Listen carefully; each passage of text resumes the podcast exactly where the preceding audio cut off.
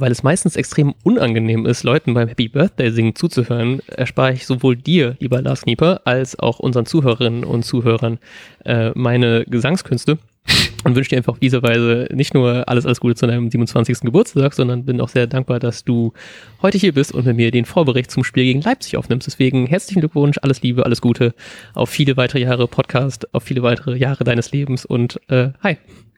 Vielen Dank, Matthias Althoff. Äh, ja, vielen Dank. Hoff hoffentlich, äh, hoffentlich folgen noch viele, viele Podcast-Folgen mit dir.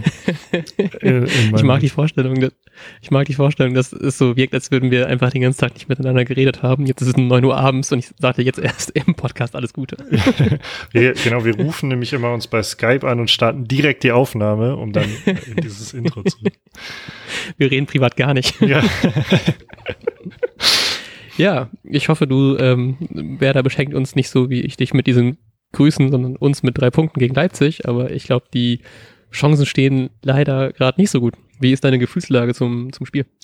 Äh, ja, komplett negativ eingestellt, würde ich sagen. Also ich, ich erwarte nichts. Das heißt, eigentlich kann es sogar funktionieren. Aber ja, ich, also ich glaube, es ist, wäre, es ist jeder, der wirklich ähm, was erwartet, also was erwartet, damit meine ich, glaube ich, auch schon Punkt, ähm, ist, glaube ich, ein bisschen utopisch. Also ein Punkt wäre schon super überraschend. Wenn auch, oder wenn gleich, ist, glaube ich, passender, ne? Wenn, wenn gleich, ich denke, dass, ähm, dass wer dann nicht untergehen wird, sondern dann verliert man halt 2-0, 3-1 oder sowas. Ähm, ja. Irgendwie so wird mein Tipp am Ende der Folge dann auch lauten.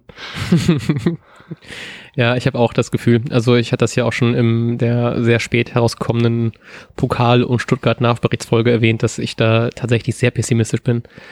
Ich glaube auch, dass es, ich glaube, wir werden auch nicht hoch verlieren. Ich glaube, es wird trotzdem so ein, es wird so ein Spiel sein, wo man sich aufregt, dass man so die ein, zwei Chancen, die man bekommen hat, nicht besser gemacht hat.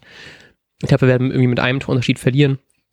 Aber ähm, trotzdem wird es halt eben irgendwie klar sein, dass Leipzig uns klar dominieren wird. Also dazu kommt jetzt natürlich auch noch die irgendwie relativ äh, schlimmen Ausfälle. Also ich bin gerade ein bisschen überrascht, wie breit wir doch verhältnismäßig aufgestellt sind. Trotzdem ist es natürlich ziemlich hart, einen Maxi Eggestein zu ersetzen, einen äh, Augustinsson und halt eben noch einen Füllkrug. Die werden alle nicht zur Verfügung stehen. Toprak ist zum Glück wieder da und das macht mir zumindest die Hoffnung, dass wir nicht komplett untergehen trotzdem glaube ich auch, das wird leider extrem schwer. Aber ich hab, ich hoffe einfach, dass äh, Werder uns einfach beweisen möchte, dass unser Pessimismus komplett falsch war und dass wir wieder dieses Werder von letzter Saison sehen, die plötzlich gegen gute Teams einfach extrem gut spielt und dann vielleicht tatsächlich sogar irgendwo einen Stich setzen kann. Aber ich glaube, das wäre, ähm, ja, glaube ich, fast schon einen Tick zu optimistisch. Ja, genau. Also ich glaube, gegen, gegen Dortmund ist grundsätzlich Optimismus besser angebracht. Kann ich mir zumindest vorstellen. Ja. Ähm, du hast jetzt gerade schon die, diese Ausfälle ja, verschiedenster Art angesprochen. Ähm, ich, ich dränge mal direkt so ein bisschen auf die Aufstellung und mhm. was erwartest du, wie wer da so auftreten wird? Ähm, ich bin ganz froh, dass ich ja, wie gesagt, Toprak aufstellen durfte in meiner voraussichtlichen Aufstellung. Ähm, ich glaube, hinten sind Gebre Selassie, Velkovic, Toprak, Friedel und Agu auf dem Flügel noch. Ähm, Im Mittelfeld, äh, glaube ich, werden wir wieder Osako sehen, nachdem der jetzt im Pokal ja ähm, getroffen hat und noch ein gutes Spiel gemacht hat.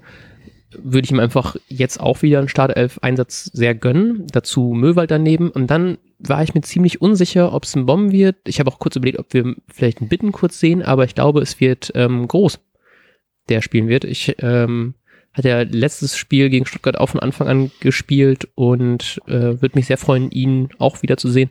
Ich habe auch ein bisschen gedacht, weil er auch gegen München gespielt hat, ob das so ein bisschen diese dieser Top-Club-Fluch ist, dass er dann einfach immer sehr gut gegen sehr gute Teams spielt. Und äh, vorne machen es dann ähm, Sargent, der ja nach Gelbsperre wieder dabei ist, und Rashice. Mhm. Ich, ich, muss zugeben, weil ich gerade was nachgeguckt habe, dass ich nicht, wie sieht denn, wie sieht dein Mittelfeld aus? Groß, Möwald und? Groß Osako Möwald äh, okay. Oder Rashica. Ja, ähm, schade, da muss ich hier nämlich noch was auswechseln. Ich habe es so ein bisschen befürchtet. Ähm, nee, aber interessant, dass du halt auch ähm, Osako mit am Start hast, irgendwie. Ähm, dann sage ich einfach, dass Rashica eben nicht spielt, weil er dann doch ein bisschen, bisschen enttäuschend war im Pokal. Und ja. dass Schmid seine Chance bekommen soll. Ja, auch wenn ich natürlich eher an Rashica gl glaube, ähm, ich kann mir vorstellen, dass man sehr, sehr tief stehen wird, was natürlich auch mit einem Groß im Mittelfeld irgendwie schon ja, automatisch passiert wahrscheinlich. Mhm. Und dann der Fünferkette. Ähm, und genau, dann auch mit so einer 10, also Osako hast du quasi ja mehr oder weniger auf die 10 gepackt, wenn ich das richtig interpretiere. Ja. Ähm, das könnte, könnte ja funktionieren mit einem anlaufenden Sergeant Nosako, der quasi nur den, die Verbindungsstelle sein soll und wahrscheinlich einem Rashica, der dann eventuell bei einem Konter mal durchrennt.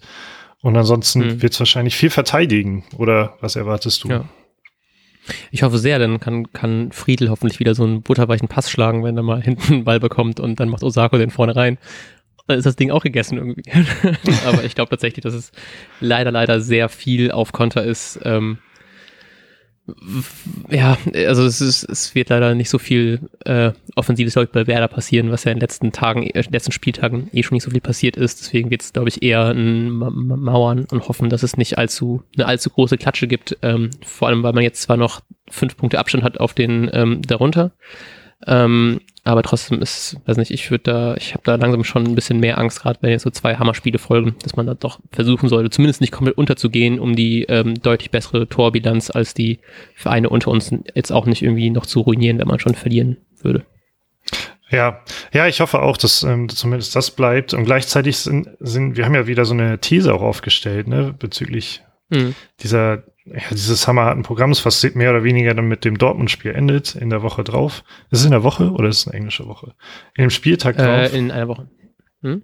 Ähm, und ich wollte gerade noch, Woche Sonntag. Ich wollte gerade noch mal kurz gucken, ähm, was wir so prognostiziert haben, wie viele Punkte der Werder denn machen ja. würde. Ähm, oh no.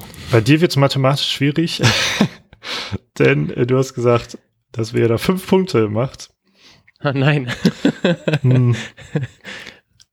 Genau, und ich glaube, mein Tipp mit den vier Punkten wird auch schon schwer, aber das wäre jetzt von dem jetzigen Standpunkt aus gesehen mega geil, oder? Für die nächsten beiden Spiele. Ja, mega. Fünf also, Punkte wäre natürlich ja. absoluter Wahnsinn. Das ist der Wahnsinn. weil, weil anscheinend das wir, Punkte wir, wir gewinnen beide Spiele. Wir gewinnen beide Spiele, wir kriegen nachträglich irgendwie durch so eine komische Video-Assistant-Entscheidung einen Punkt abgezogen. oder irgendwie so minimal finanzielles Vergehen oder sowas wird aufgedeckt. Aber und zwar so gering, dass man nur einen Punkt abziehen kann. oder einen Punkt extra bekommt, ne? Weiß man auch nicht. Vielleicht ist es andersrum. Armutsbonus für die ärmsten Vereine. Ja, genau. Naja. Gut, was glaubst du denn, äh, wie das Spiel ausgehen wird? Ja, ich sage jetzt einfach 3-1. Ein, ein, ein Treffer per Ecke. okay. Da sind wir ja sehr stark drin und ja. Ähm, ich sage, es wird ein ähm, torunreiches Spiel und wird einfach ein 1-0 für Leipzig. Okay. Dann bin ich gespannt. Gut. Ich freue mich auf die Aufnahme nach dem Spiel mit dir. Ich mich auch. Und auf das Spiel. Und, äh, ich wünsche, wir wünschen euch natürlich auch alle einen wunderbaren restlichen Lars Knieper Geburtstag, der noch ganze drei Stunden geht. äh, wenn ihr die Folge sofort live hört. Sonst einen wunderbaren Bundesligaspieltag. Und wir sagen bis dahin. Ciao, ciao. Tschüss.